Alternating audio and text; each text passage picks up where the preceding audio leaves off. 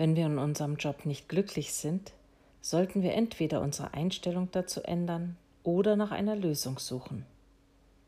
Schließlich verbringen die meisten Menschen den größten Teil des Tages und ihres Lebens in der Arbeit. Eine Möglichkeit wäre zum Beispiel einen Nebenjob zu suchen, der uns Spaß macht. Oder unsere Leidenschaft nebenberuflich selbstständig zu starten. Sobald wir dann damit mehr Geld verdienen als im Hauptberuf, können wir, aber bitte niemals zuvor, den unliebsamen Job kündigen.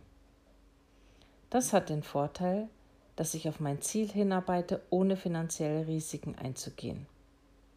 Und gleichzeitig werde ich durch die praktische Übung bei dem, was ich sowieso gern tue, noch besser und zum Experten auf diesem Gebiet.